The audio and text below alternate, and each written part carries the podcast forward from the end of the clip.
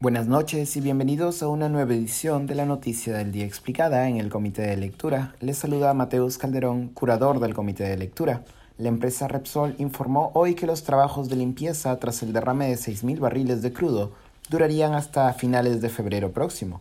En los últimos días ha existido constante debate público en torno a las responsabilidades frente al desastre ecológico por derrame de 6.000 barriles de petróleo en el mar de Ventanilla el 15 de enero pasado ello después de que la empresa Repsol no detuviera las labores de carga y descarga de crudo de un buque tanque en la refinería de La Pampilla, a pesar del oleaje anómalo producido por la violenta erupción de un volcán submarino en el Pacífico Sur ese mismo día. La empresa Repsol no se ha hecho responsable por el atentado ecológico, que ya se extiende por 17 playas de Lima, mientras que el Ejecutivo ha indicado que la Pampilla minimizó la emergencia, no entregó información correcta y no habría contado con un plan de contingencia. Ayer en una ceremonia pública en Playa Cabero, una de las playas afectadas por el derrame de petróleo, la titular de la PCM, Mirta Vázquez, anunció haber llegado a primeros acuerdos con la empresa, pero horas después retrocedió sobre varios de estos anuncios. En la ceremonia celebrada por la tarde de ayer, Mirta Vázquez había anunciado primero que, en el marco de los primeros acuerdos con Repsol,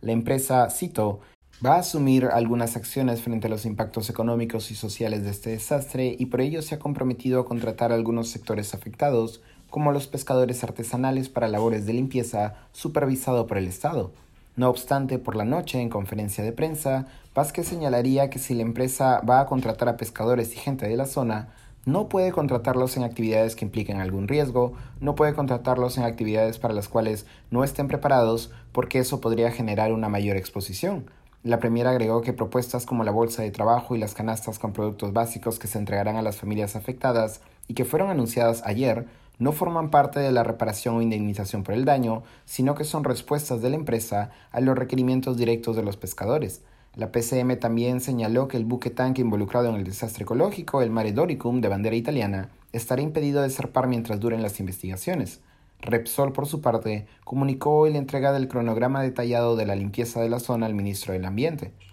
Estimamos culminar con los trabajos de limpieza de playas y de la zona marítima impactada a finales del mes de febrero, indica la comunicación, que también señala que el cronograma será actualizado constantemente y enviado a las autoridades. La empresa reportó contar con 840 personas capacitadas para las labores de limpieza, además de la asesoría de Ayuca Consultoría Ambiental para el rescate de fauna marina en incidentes de petróleo y de Environmental Resources Management para el asesoramiento y control de la emergencia. El presidente del Instituto Nacional de Defensa de la Competencia y de la Protección de la Propiedad Intelectual Indecopi, Julián Palacín, solicitó a Repsol la póliza de seguros y reaseguros contratada para responder por responsabilidad civil. Aquí lo estoy citando no haber activado hasta la fecha la póliza de seguros y reaseguros y los protocolos internacionales para mitigar el daño a través de las empresas especializadas agravaría la responsabilidad que podría llegar a ser incluso penal contra gerentes, directorio y asesores de Repsol que conocen estos procedimientos internacionales